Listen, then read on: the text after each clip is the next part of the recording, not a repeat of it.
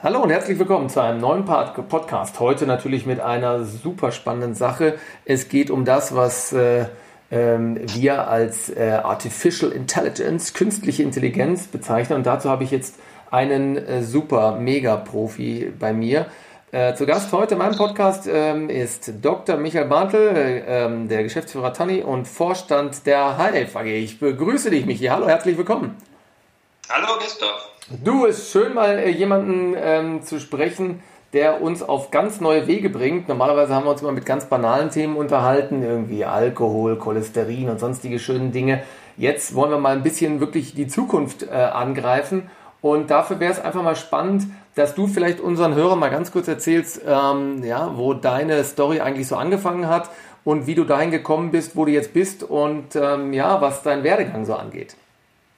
Ja, gerne. Also Begonnen hat, äh, habe ich vor jetzt fast schon über 20 Jahre her bei äh, der Audi AG in Ingolstadt in der Forschungs- und Entwicklungsabteilung dort. Ähm, promoviert dann an der WHU, habe dann vor 20 Jahren nach der Audi-Zeit mit zwei Kollegen die Firma Hive mit aufgebaut.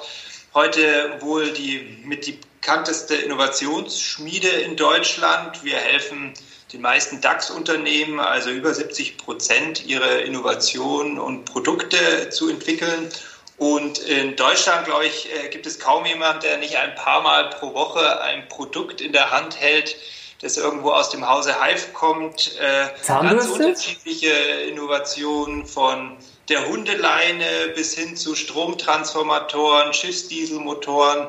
Im Bereich Gesundheit natürlich auch äh, einige Produkte von Hörimplantaten zu äh, Roboter für Mikrochirurgie oder auch große Online-Plattformen äh, zu unterschiedlichen Krankheitsbildern beispielsweise. Sensationell. Und ähm, ihr beschäftigt euch also hauptsächlich oder du ähm, im weiteren Sinne natürlich auch quasi mit, mit den Innovationen oder ihr guckt einfach, was gibt es im Moment oder wie sieht unser Leben aus und wie können wir das eigentlich noch angenehmer und leichter gestalten oder was gibt es da für, für Möglichkeiten? Ich glaube, ihr habt ja auch ähm, was erfunden, wo man quasi Körper und Geist ähm, trainieren kann. Ähm, da fällt ja im Prinzip so das Stichwort zu eurem Icarus. Kannst du dazu mal was erzählen?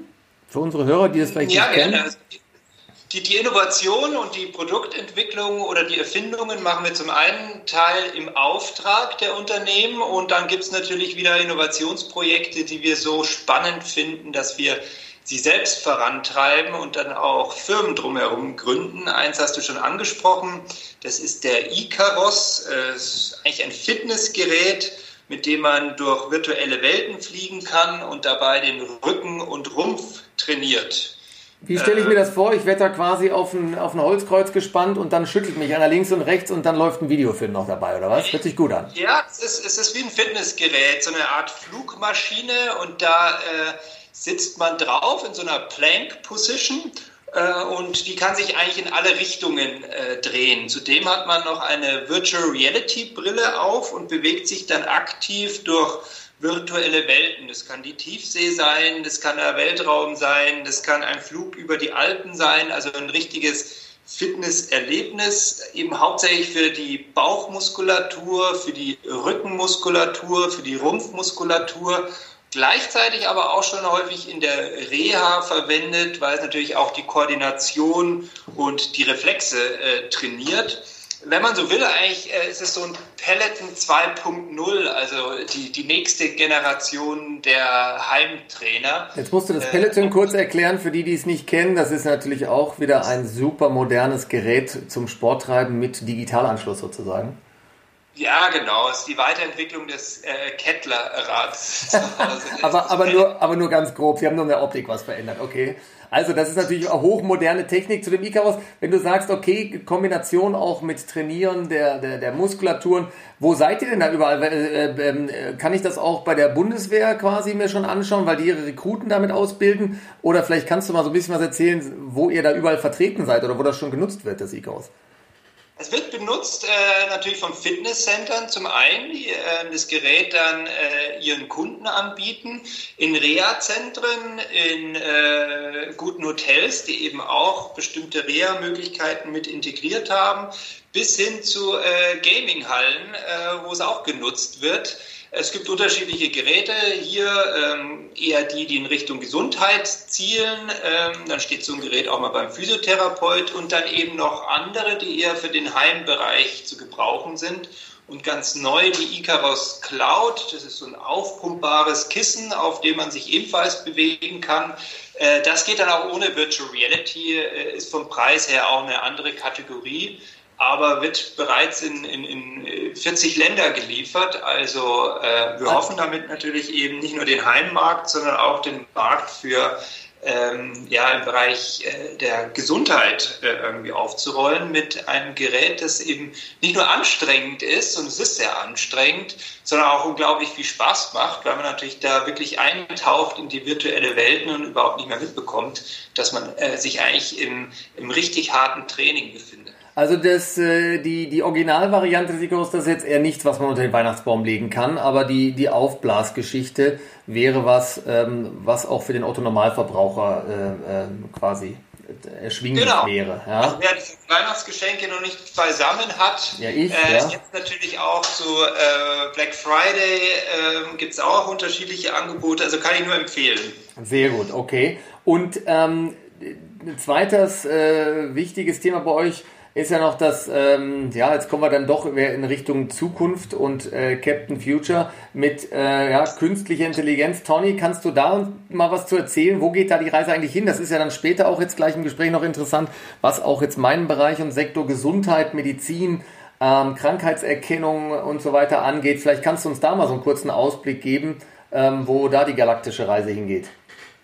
Ja, also Tony, ich habe mich im Moment äh, eigentlich voll und ganz dem äh, Geschäft bei Tony verschrieben und Tony befasst sich damit, automatisiert die Gefühle und Emotionen von Menschen zu erfassen, basierend auf der Analyse von Gesichtsdaten oder von biometrischen Daten, von Herzratenvariabilität oder Hautleitfähigkeit, aber eben auch hauptsächlich eigentlich aus äh, Videodaten. Wir können mittlerweile auch aus Videodaten die Herzrate ablesen. Also wenn wir Video chatten, äh, kann ich die Herzrate sehen äh, des Gegenübers. Und es wird deswegen so interessant sein, weil diese Emotionserkennung natürlich in alle Geräte, die es gibt, in alle Systeme, Roboter, auch ein Auto wird in der Lage sein, ähm, unser Emotionslevel zu klassifizieren, um da vielleicht auch Unfälle äh, zu vermeiden. Äh, wenn man besonders aggressiv ist, ist die Wahrscheinlichkeit eben höher, dass man auch äh, in Unfall verwickelt ist.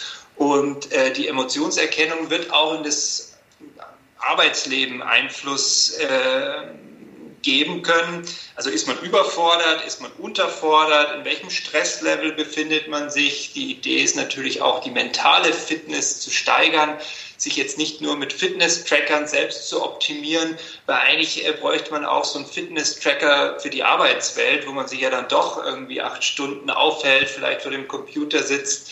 Ähm, und das Thema ist eigentlich im Moment noch total ausgeblendet, wird aber immer wichtiger jetzt auch in den Remote-Settings der Arbeitswelt, dass man auch zu Hause arbeitet, was ja auch Stress bedeutet, wenn dann irgendwie das Arbeitsleben mit dem Privatleben da so ineinander übergeht, äh, ist es auch nicht immer so einfach zu, zu handhaben. Das, und dazu dient dann auch Emotionserkennung. Okay, da kannst du vielleicht nur mal in, in wenigen Sätzen auch für mich äh, verständlich sagen, was, äh, was ist denn die KI grundsätzlich oder wie ist die zu verstehen eigentlich? Kann man das irgendwie in simple Worte fassen, dass man das einmal umschreibt, was ist das alles Zukunftsmusik, was gibt es da schon oder wie verstehe ich die und wie spielt die dann auch zum Beispiel jetzt bei mir im Gesundheitssystem eine Rolle später? Mhm. Zweigeteilte ja, Frage, Vorsicht.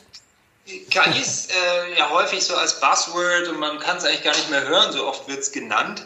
Ähm, aber der Punkt ist eigentlich, KI ist äh, ziemlich gut zu vergleichen wie jetzt die Elektrizität vor 100 Jahren. Da hat es ja auch begonnen, dass man so Straßenbeleuchtung hatte und äh, die Elektrizität hat dann Einfluss erhalten in unser tägliches Leben, also in die Mobilität, Straßenbahn, U-Bahn. Äh, stell dir vor, Medizin ohne Strom heute. Ähm, also es hat es eine Basisinnovation. Äh, und KI ist genau wie die Elektrizität auch eine Basisinnovation, wahrscheinlich mit mindestens genauso großem Impact auf, auf unser Leben. Ähm, man sagt ja auch, dass letztes Jahr, also im, im, im 20. Jahrhundert, hat man eben Computer programmiert, um Dinge zu erledigen. Äh, in Zukunft wird es so sein, äh, dass Computer mit KI andere Computer programmieren können, die Dinge für uns erledigen. Und der Schritt ist riesig und äh, wird auch in den nächsten 50 bis 100 Jahren äh, das Leben, was wir so kennen, komplett auf den, auf den Kopf stellen. Äh, auch im Bereich Gesundheiten natürlich. Ja.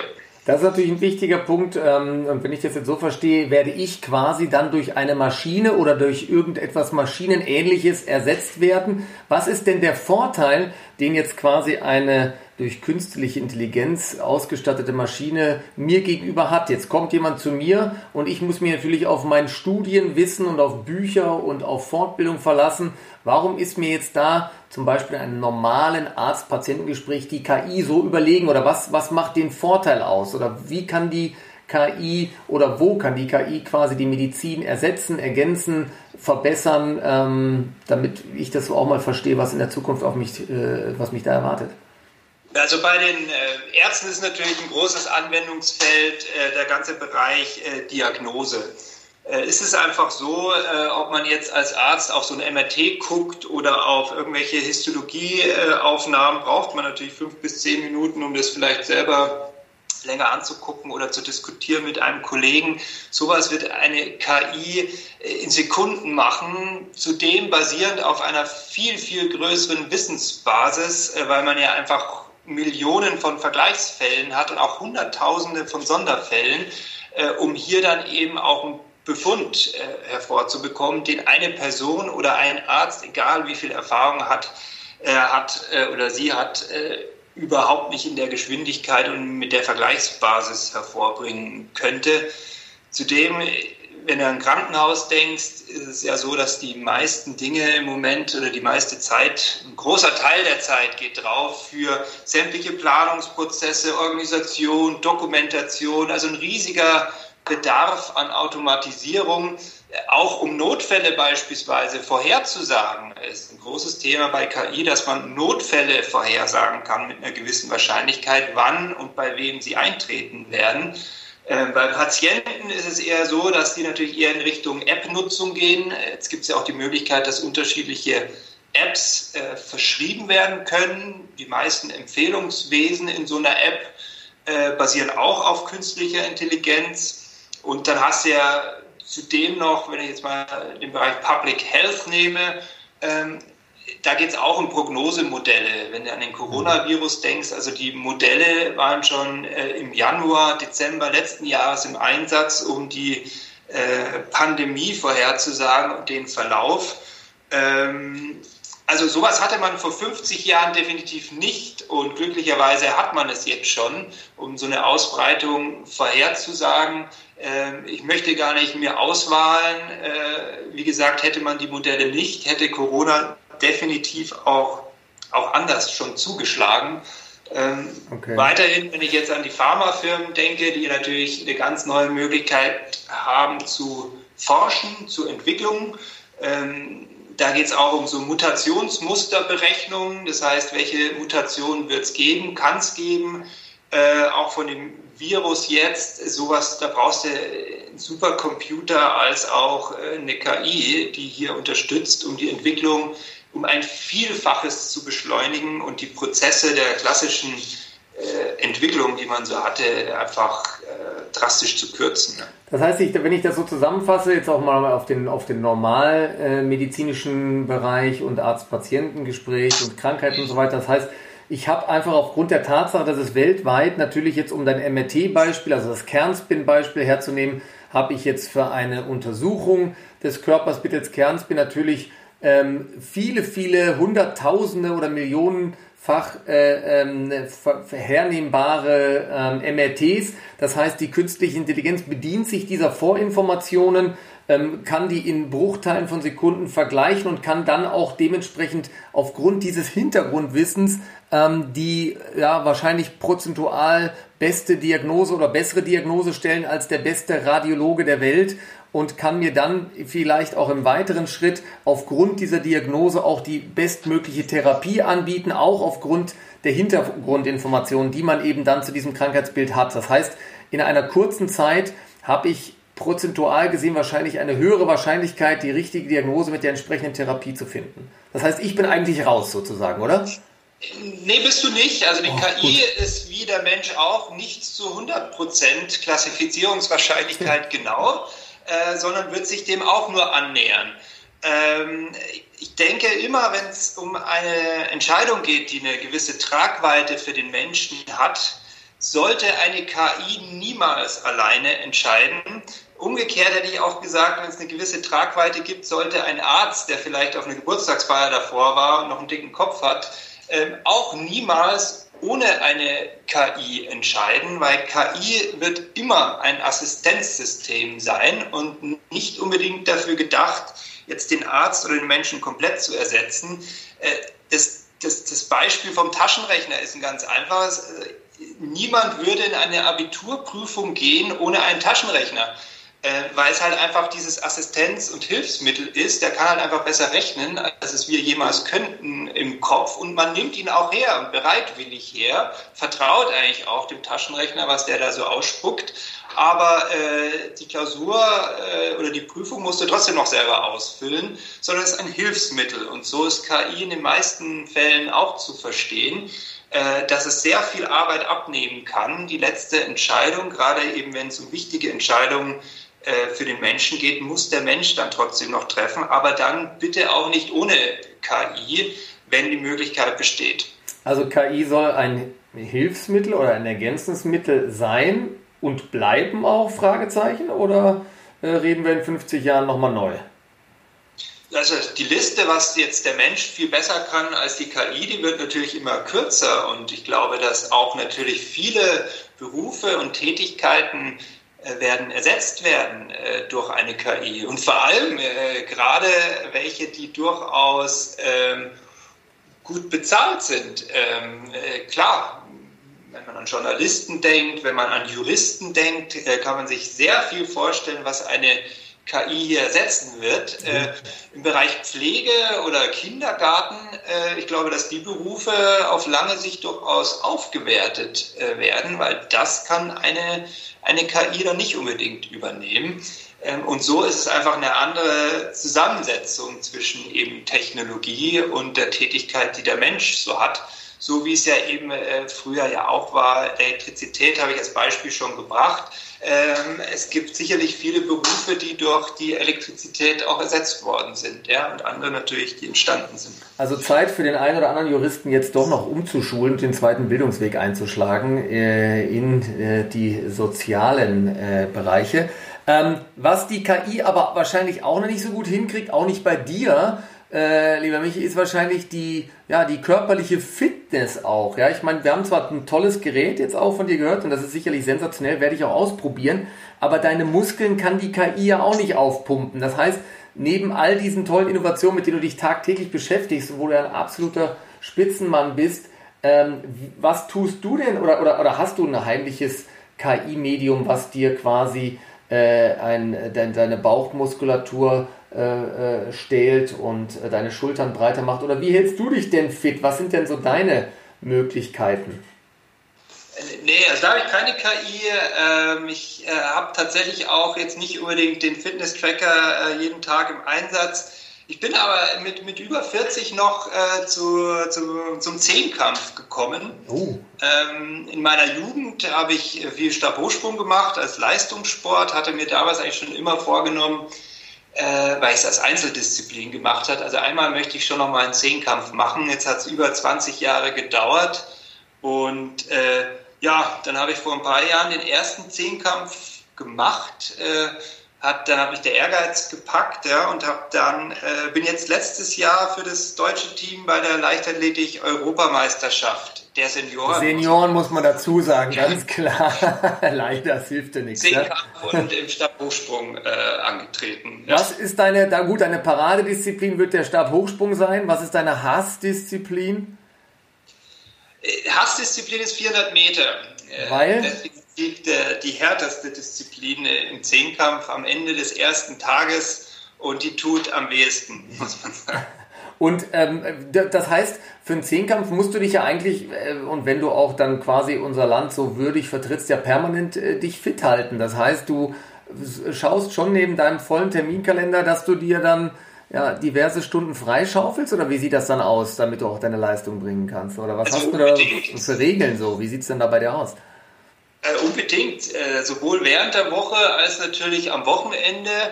Ähm, und äh, ja, das ist gut zu planen, aber man kriegt es auch runter. Also der Tag hat genug Stunden, um sowas unterzukriegen.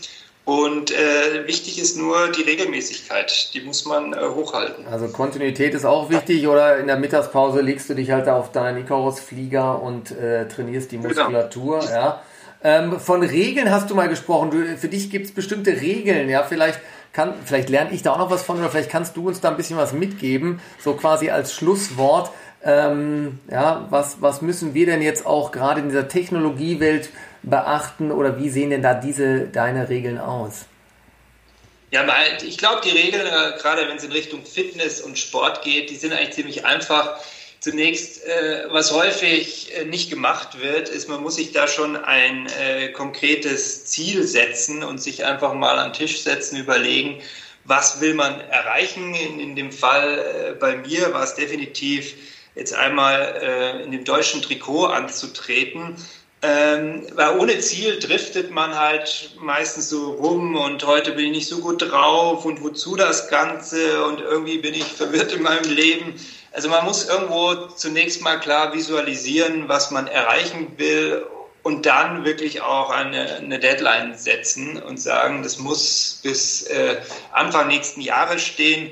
Äh, bei mir war es auch die Anmeldung äh, für, für den Wettkampf. Äh, ein gutes Jahr knappes Jahr vor, vor dem Wettkampf und ab dem Zeitpunkt war klar, äh, da gibt es jetzt kein Zurück mehr.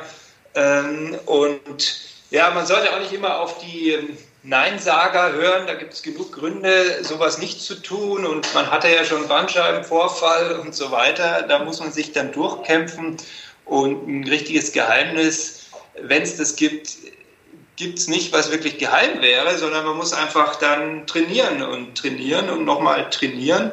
No pain, no gain heißt yes. der Spruch, der sich immer wieder bewahrheitet. Und du kennst ja wahrscheinlich noch den, den App-Flex mit Chuck Norris im Teleshopping. Äh, funktioniert einfach so nicht. Da muss man äh, die, die Gewohnheiten ändern und ins Training gehen. Ohne dem geht es nicht und es äh, kommt nicht von alleine. Ja, super. Du, Michi, dann sage ich dir vielen Dank für diesen Ausblick mal in die Zukunft, die ja gar nicht mehr so weit entfernt ist, so wie ich das jetzt gerade verstanden habe. Wie gesagt, mit tollen Innovationen, die ihr tagtäglich vorantreibt, mit der künstlichen Intelligenz, die uns natürlich mehr und mehr ähm, den Alltag hoffentlich auch erleichtern wird. Ähm, ja, dir alles Gute auch für den nächsten, für die nächste, gibt es das Senioren-Olympiade im Zehnkampf?